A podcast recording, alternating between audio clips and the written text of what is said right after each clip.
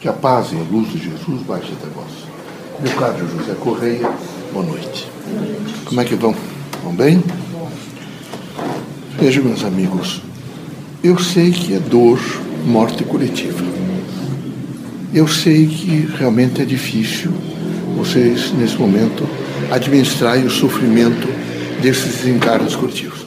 No entanto, é extremamente importante que o Espiritismo, que os espiritistas, entendam a manifestação nossa de espíritos sobre o que diz respeito à, à morte coletiva, a, uma, a um desencargo e um desencargo coletivo. Vocês, o, o mundo do homem, o homem criou um mundo mecânico. Aonde necessariamente quem cria um mundo mecânico fica sujeito a acontecimentos. Esse é um dos acontecimentos. Outros poderão, poderão. No entanto, não é possível que o se fique a dizer de que é, não entrou fulano de tal porque algum espírito, então, alguém, uma força de Deus, não deixou entrar, um outro desistiu. Vocês, nesse momento, estão colocando a doutrina dos espíritos em torno de determinismo e certeza. E nós não trabalhamos determinismo e certeza. Nós não fazemos isso. É preciso que fique bem claro isso. E que os espíritas tenham consciência crítica para não ficar fazendo bobagem. Isso que mandando através desses meios televisivos de vocês mensagens que são, são comprometedoras na interpretação doutrinária. Nós seguimos o livre-arbítrio. Em qualquer situação. Em qualquer situação. Nós não vamos impedir ninguém de entrar em avião nenhum. Nós não somos, não, não fazemos ninguém teleguiado, nem blindamos ninguém. Isto é um despropósito e é um, é um meio de desfigurar o processo doutrinário espírita. É lastimável, é horrível, mas é um acidente mecânico. É falta de gasolina, é falta disso, alguém fez isso, mas isso é um outro problema. Isso não, não tem implicações de que um plano de ordem maior esteja a dirigir vocês. Agora você entra naquela porta, você não pode entrar naquela outra. Você... Então, nós não ensinaríamos para vocês não é? indeterminação e incerteza. Nós assim ensinamos para vocês indeterminação e incerteza. E é em torno disso que nós vamos viver, fazer mensagens e falar e recompor o mundo em todos os sentidos da vida sem desfigurá-los. Porque o dia que nós fizermos isto, se realmente fosse feito, e alguém entra, outros não entram, nós estaríamos necessariamente interferindo, vejo, naquilo que não deveríamos interferir. Nós não temos que interferir em nada. No andamento de vocês aqui da Terra, são vocês quem determinam. E isso que é lastimável, até eu diria para vocês, para nós, espírito doloroso, que nós temos todo um trabalho extremamente significativo, responsável, solidário, sim, solidário, mas nunca intervencionista. Nós não somos intervencionistas. Vocês nos pedem várias coisas, mas nós não somos intervencionistas. Não somos. Não fomos, não somos e não seremos. É ilusão de vocês. E ilusão dos que se dizem espírita de fazer uma mensagem desta deformativa, é? calculista para, com toda certeza, é, prestigiar médiums, quando nós não temos de maneira nenhuma necessidade de fazer isso. Nós temos que lastimar, é horrível. Vocês vivem num mundo mecânico. Vocês vão sair daqui, está cheio de automóvel, pessoas que às vezes não sabem fazer a manutenção do, do, dos tais, das tais máquinas, não, se, não há precauções adequadas, evidentemente, dessas máquinas, isso não implica que Deus esteja, ou que haja uma inteligência que agora tira fulano, pois não se iluda com isso. Vocês podem fazer prece, pedir que se proteja. Dizer, de repente é programado para morrer em 80 pessoas, 75 pessoas. Foi programado, por exemplo, que Hitler matasse 60 mil pessoas num determinado dia. É programado que Alepo esteja, às vezes, 10, 12 mil pessoas por dia. Isso é falta de pensar um pouco, imaginar de que, em posse nenhuma, de maneira nenhuma, vejo, vocês é, é, fazem o um caminho do Espiritismo quando ficarem ao chamado caminho da certeza e da determinação. Esse caminho não é o nosso. O caminho espiritista é da indeterminação e da incerteza. Para vocês todos. Vale para todos. Está convalidado para todos. É uma decência pensar assim. E é uma indecência para a doutrina pensar diferente. E é desrespeitoso conosco, espíritos. Porque nós estamos trabalhando em torno daquilo que vocês realmente merecem, que é um profundo respeito a vocês. Isso não quer dizer que a gente não, não ajude vocês, é como, quem sabe, soprar, porque vocês estão com os olhos, às vezes, não é? com alguns eh, ciscos, com algum, alguns depósitos eh, do, do próprio ar, e quem sabe a gente possa assoprar um pouco para que vocês, vocês, de vocês mesmos, olhem e vejam o que se deve ou não deve fazer. Mas mais do que isso, não esperem de nós. Não esperem. Somos na Terra para educá-los, para que vocês se libertem definitivamente, em primeiro lugar, no pensamento. Vocês aprendam a pensar. Segundo, que vocês comecem rapidamente, vocês têm que pegar matrizes do Espiritismo. E as matrizes são muito claras. Deus como fundamento do fundamento da vida. Não é?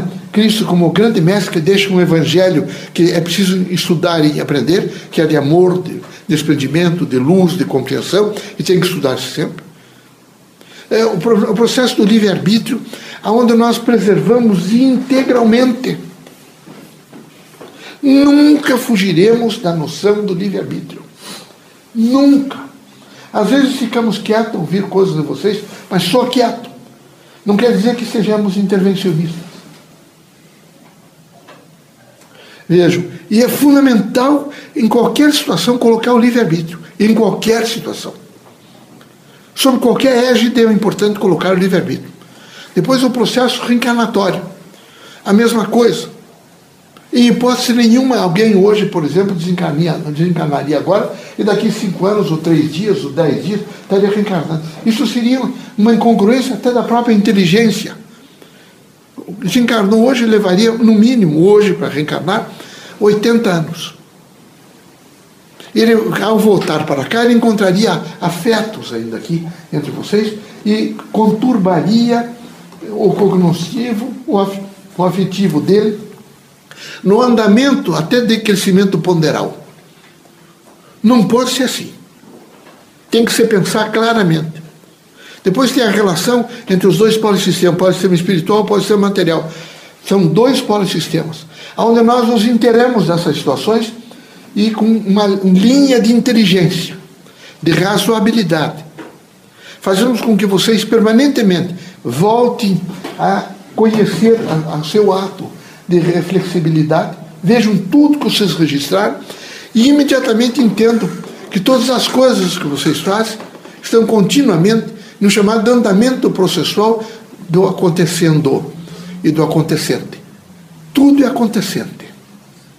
Amanhã de manhã é acontecendo, hoje de tarde foi acontecendo, amanhã é acontecendo, tudo é acontecendo. O quadro mediúnico é a reflexibilidade com o acontecente. Só isso. E nada mais. Então é preciso ter uma, um processo que permita que vocês entendam, para que com responsabilidade vocês coloquem qualquer acontecente junto com esses princípios. Deus, Cristo, o livre-arbítrio, que é extremamente importante, nós não vamos ensinar livre-arbítrio para vocês e desensinar uma mensagem dessa. Isso desprover, evidentemente, o indivíduo da sua capacidade de pensar e de viver. Por favor, faça um raciocínio crítico. Imediatamente digam às pessoas que não é assim. Eu, eu, eu, eu não acredito que vocês possam aceitar que de repente reuniram-se 70 pessoas e que as 70 pessoas vão morrer porque tinham que morrer. É, uma, é, um, é, é integralmente sem propósito. Não seríamos nós espíritos que iríamos dizer uma coisa dessa. Então, analise. Hoje eu até conversei com a irmã Marina agora há pouco, e ela me deu mais ou menos essas diretrizes. Leocádio, fale você, você tem um nome público para eles entenderem. Entender a significação disso.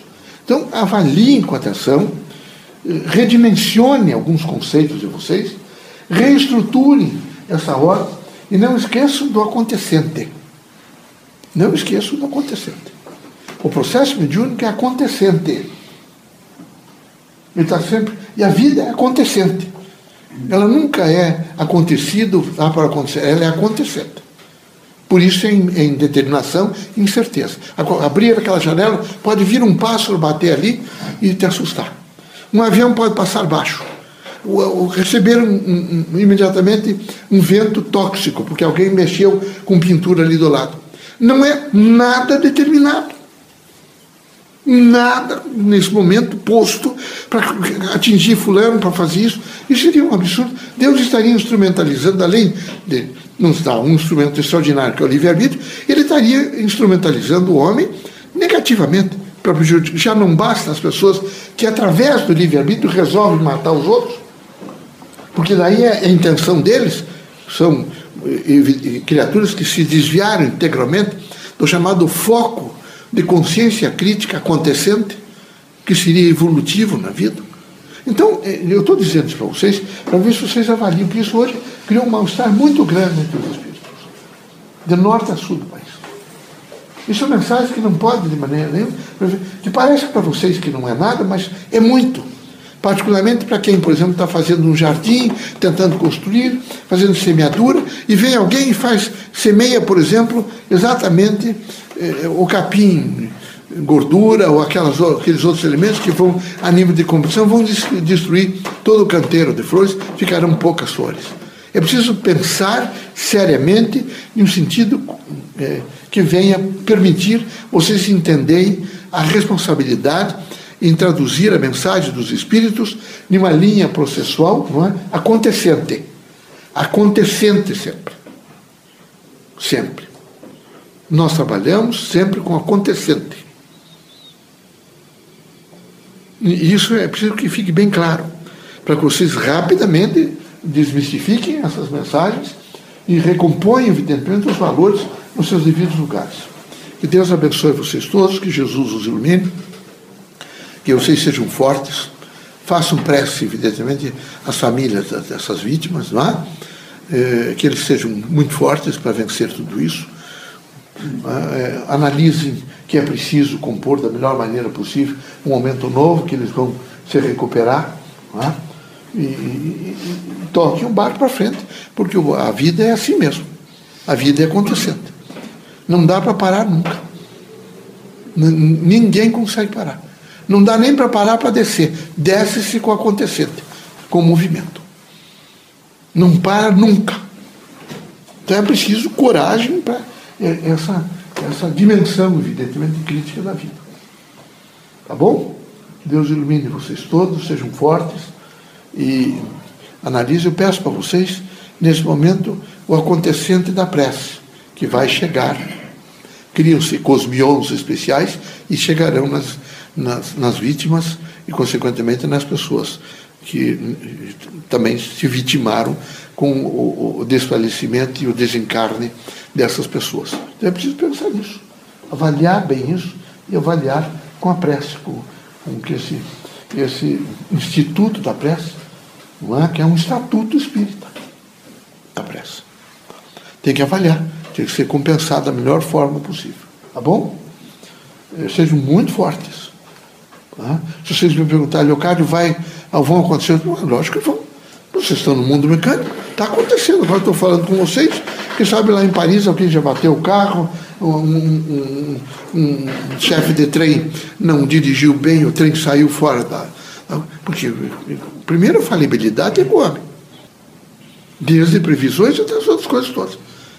Quando pegar um avião, né, vocês não vão imaginar que você vai estar lá mexendo com o motor do avião, ou fazendo coisa, ou, ou colocando gasolina. Não se iludam com isso. Se há essa ilusão em vocês, despeçam-se das, das ilusões, isso não participa conosco.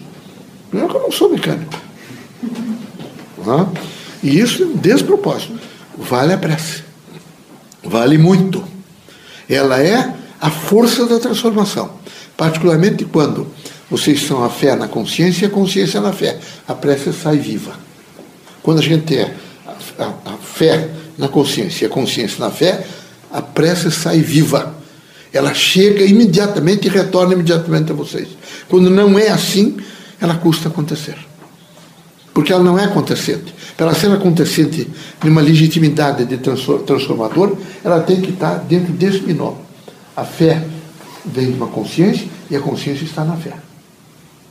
Aí muda tudo. Tá bom? Vamos fazer o trabalho. Deus abençoe vocês.